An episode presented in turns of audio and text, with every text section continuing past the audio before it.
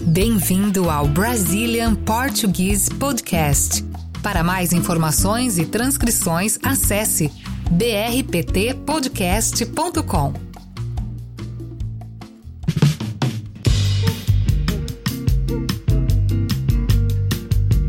Barão, din-din, cascalho, pila, puto, onça, mango, conto, bufunfa, prata, faz-me rir, tostão, trocado, bala, bolada, grana. Vocês sabem o que todas essas palavras significam? Dinheiro. É isso aí. Esse é o tema do podcast de hoje. Sim, hoje a gente vai falar sobre dinheiro, mas de uma forma mais específica ainda. A gente vai falar sobre dinheiro brasileiro, o real. E aí, só para que vocês tenham uma referência de quanto vale um real, fazendo a comparação com o dólar americano, um dólar é o equivalente a R$ 5,51. Puxa! É, mas lá atrás, lá no início, um real chegou a valer um dólar nos anos 90. Bons tempos. Bons tempos, quando o brasileiro podia viajar para os Estados Unidos e comprar um monte de coisa lá. É, agora tá complicado. É, bem complicado. O símbolo do real a letra R e o cifrão. E o código ISO, né, que é um padrão internacional da nossa moeda, é o BRL. O real é a moeda oficial do Brasil desde 1994, após várias mudanças aí de moedas. Eu lembro quando o real chegou, você lembra? Não lembro, eu era muito criança. Na verdade, eu lembro de antes, eu lembro do, da moeda que veio antes do real, que era o cruzeiro. E aí eu lembro quando teve essa mudança pro real. Era muito comum no Brasil, na década de 80, 90, essas mudanças, porque o país sofria bastante com o problema da inflação. Então a moeda se desvalorizava muito rápido e aí existiam essas trocas constantes, vários planos de governo para tentar resolver esse problema, várias mudanças de moeda. E o real conseguiu né, resolver esse problema. Então, desde 1994, nós não temos mais mudança na nossa moeda oficial.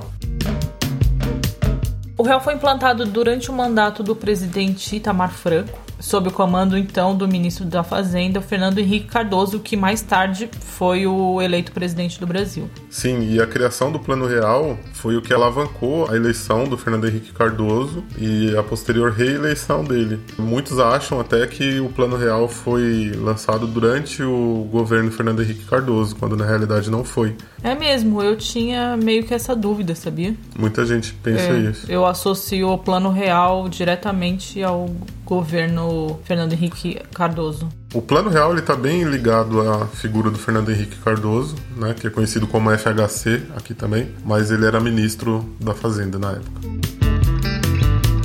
Agora uma curiosidade, hein? isso é bem interessante. Diferente das moedas que haviam circulado anteriormente, o real não traz nenhuma personalidade histórica nas cédulas. Anteriormente a gente tinha escritores, é, cientistas nas cédulas, né? E eu sei que isso é comum também em outros países. A época do lançamento do real, da criação do plano real, foi decidido não colocar aí a imagem de dessas pessoas famosas, dessas personalidades, por dois motivos. Primeiro, porque já havia ocorrido um problema com a família do escritor Mário de Andrade, que havia reclamado dessa homenagem que foi feita ao escritor, e como a moeda precisava ser lançada de forma muito rápida, não havia tempo para negociar com as famílias, negociar direitos de imagem, esse tipo de coisa. É, então foi decidido naquela época usar animais da fauna brasileira para estampar as notas. O que é muito legal. Sim, eu acho muito legal. Eu acho que entre colocar um político na nota e um animal, eu prefiro mil vezes mais os animais. Claro, eu também.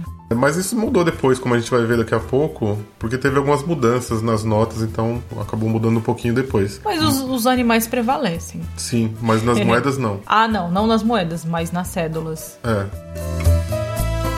Então, no início, nós tínhamos a nota de um real. Essa nota ela saiu de circulação em 2005, não existe mais essa nota. Ela era verde e tinha a imagem de um beija-flor.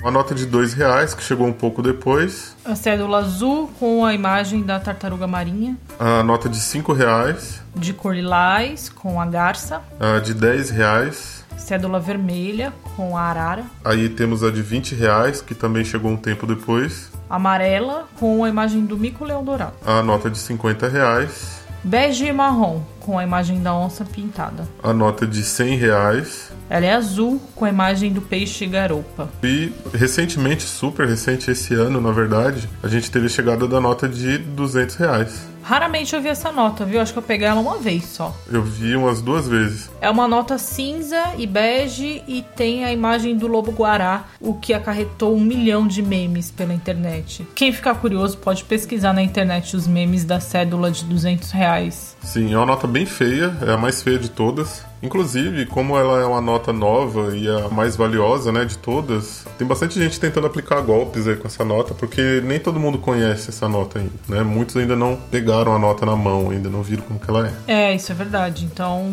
é bastante nota falsa circulando. De 200 reais.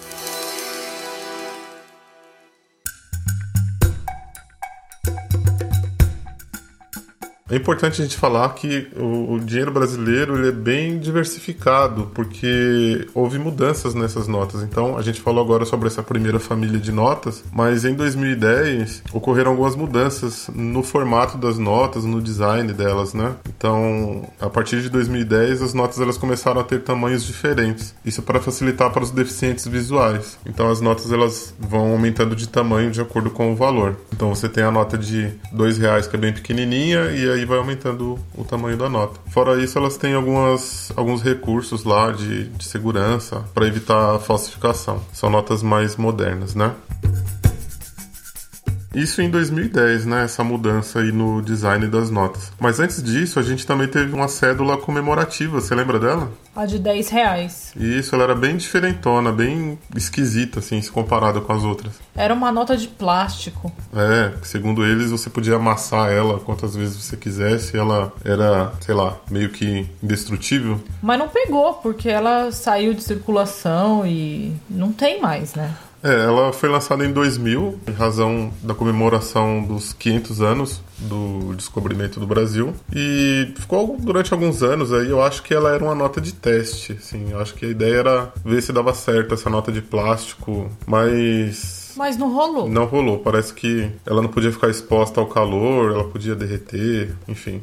É. Se você amassasse muito ela também, ela começava a perder a cor. E ela tinha a imagem do Pedro Álvares Cabral. Enquanto na, nas notas da primeira família você tinha ali animais retratados, agora você tinha uma personalidade histórica, né? Que era uhum. o Pedro Álvares Cabral. E na parte de trás você tinha algumas coisas diferentes também. Tinha um, um mapa do Brasil, né? Tinha um trecho da carta de Pero Vaz de Caminha e uma Rosa dos Ventos. E tinha também algumas naus, né, da expedição do Cabral, os portugueses que chegaram ao Brasil em 1500. Bom, depois ela saiu de circulação, acho que hoje em dia ela deve ser até uma nota rara, né? É. Assim como a de um real. Sim, para colecionadores apenas. Agora sobre as moedas. Nós temos moedas de 1, 5, 10, 25, 50 centavos e um real. Nessa primeira família de moedas, é, você tinha em todas elas a efígie da República, que é o rosto de uma mulher que representa a República. Pela mesma razão que a gente explicou das notas. Precisava sair rápido, eles não tiveram tempo de negociar aí com famílias de personalidades históricas. Com a chegada da segunda família, em 2010, cédulas e de moedas, as moedas passaram a ter agora os rostos de algumas personalidades históricas, né? É, diferente das cédulas, que tem só os animais, as moedas vêm com o rosto das personalidades históricas. Então, por exemplo, a de um centavo, que saiu de circulação em 2004, tinha Pedro Álvares Cabral. É, de 5 centavos é o Joaquim José da Silva Xavier. Também conhecido como Tiradentes. De 10 centavos é o Dom Pedro I. Sim, o nosso primeiro imperador. 25 centavos, é, Manuel Deodoro da Fonseca. A de 50 centavos, José Maria da Silva Paranhos Júnior. E o de um real é apenas a efígie da República. Então essas moedas novas da segunda família, elas também têm tamanhos e cores diferentes, né? São feitas de materiais diferentes. Por exemplo, a moeda de 50 centavos, nova, ela é mais grossinha, né? É. Na verdade, eu acho essa coleção de moedas uma bagunça, porque elas não, não têm um padrão, né? Tem uma que é cobre, outra é dourada e outras é, prata e elas têm formatos e espessuras diferentes. É meio bagunçado, assim. É, é uma loucura. É. Para quem vai viajar para o Brasil é, e não conhece muito bem o dinheiro brasileiro, é bom dar uma olhada no artigo da Wikipédia sobre isso, né? Porque lá tem as fotos de todas essas notas e de todas as moedas, né?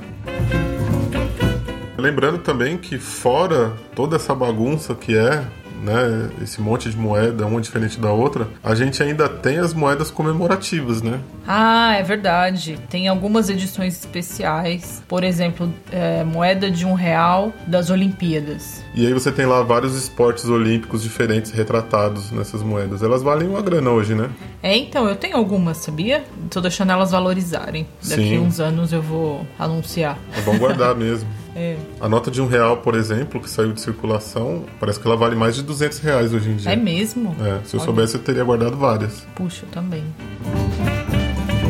A gente começou usando algumas gírias para dinheiro. Acho que a gente poderia encerrar assim também, falando algumas expressões. Por exemplo, de uns tempos para cá, eu percebi que algumas pessoas costumam usar o nome do presidente em exercício para se referir ao dinheiro. Então, por exemplo, na época da Dilma Rousseff, quando ela era presidente, as pessoas diziam coisas do tipo: "Ah, isso custa 10 Dilmas, 20 Dilmas". Ah, é verdade, isso era muito engraçado. É, hoje elas falam 10 Bolsonaros ou 20 Bolsonaros. Sim. Outra expressão que é muito comum é chamar dinheiro de grana. Então, ah, eu tô sem grana. Ou pau, tipo, isso custa 10 pau, É, por quê, né? 15 pau. Não faz sentido, né? E no singular, não fala 10 paus, 15 É, paus. exatamente. Ah, quanto você tem na carteira? 10 pau. É, É, você tinha falado de puto, mas olha só que interessante. Puto é usado geralmente no sentido negativo, quando você não tem dinheiro. Então você fala, eu não tenho nenhum puto na carteira. Eu não tenho nada na carteira. é mesmo. É sempre no sentido negativo. Sim. Você nunca diz eu tenho dois putos, 10 putos. É sempre quando você não tem.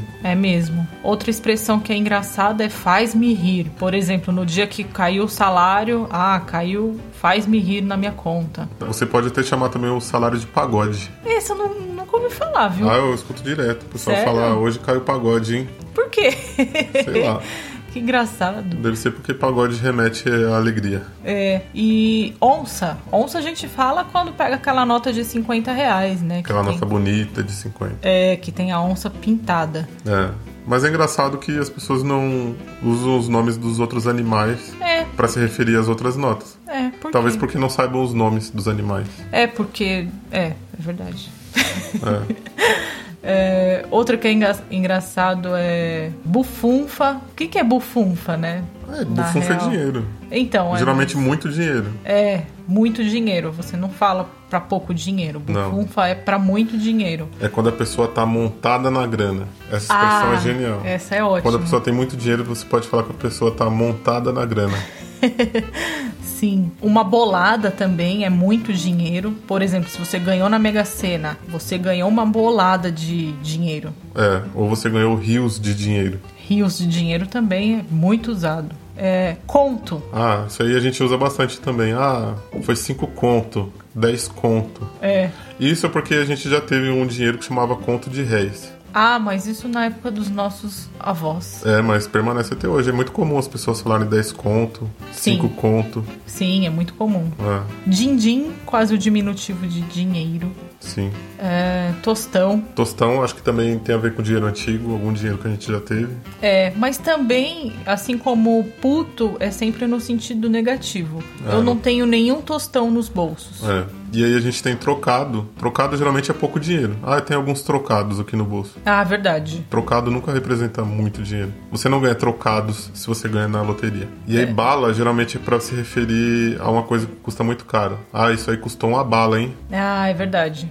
Pila. 10 pila, 5 pila, É. 300 pila. E eu já vi também algumas pessoas, geralmente prestadores de serviço, tipo, sei lá, é, você pergunta quanto vai custar uma coisa, essa coisa custaria tipo é, mil reais. Eles falam um milhão. Ou dois mil reais, dois milhão. Ah, é mesmo, né? Tem gente que Verdade. fala assim às vezes. Isso é bem engraçado. É. E aí você fica meio desesperado, né? 2 milhões, né? É, mas. Não, mas é brincadeira. Claro. Cascalho. Cascalho, essa aí também é boa. Cascalho no bolso. Sim. E aí. Prata. Prata, é. É. 10 Eu lembrei pratas. de outra também, tipo, sei lá, quando a pessoa não gosta muito de gastar dinheiro, e aí você tenta incentivar essa pessoa a gastar, você fala para ela tirar o escorpião do bolso. Ah, é mesmo. Essa expressão é comum. É, tira o escorpião do bolso e larga de ser mão de vaca.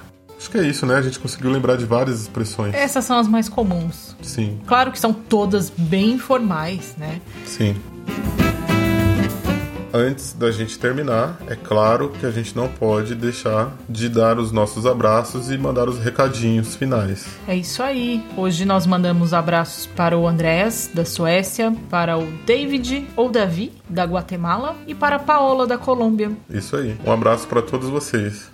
Gente, estamos também no Instagram, sigam a gente por lá. Lá a gente posta dicas sobre filmes, curiosidades sobre o Brasil, tem dicas de gramática, a gente faz quiz, é bem legal. E a gente tem o nosso grupo no Telegram também, para quem quiser ter um contato mais próximo com a gente. É isso aí. Para participar do grupo, você encontra o link lá no Instagram, no Linktree, e lá você vai encontrar outros links úteis também, como o do Buy Me a Coffee, que é a plataforma que a gente usa para o caso de você querer contribuir financeiramente com o nosso podcast. É isso aí, galera. Bom, então a gente vai ficando por aqui. E até a próxima. Até o próximo episódio. Tchau, tchau. Tchau, tchau.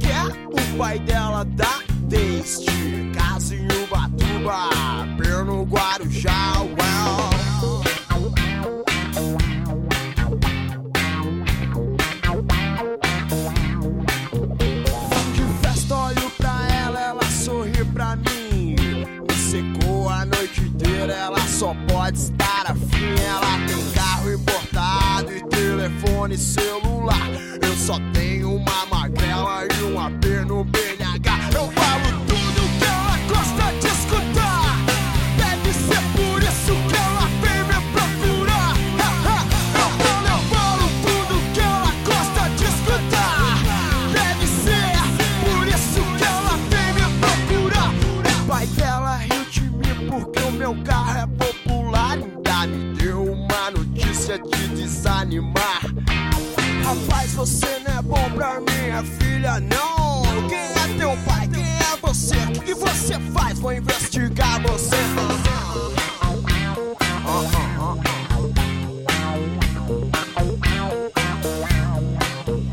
Fim de festa, olho pra ela, ela sorri pra mim. Me secou a noite inteira, ela só pode estar afim. Ela telefone celular. Eu só tenho uma magrela e um apê PNH. Eu pago tudo que ela gosta de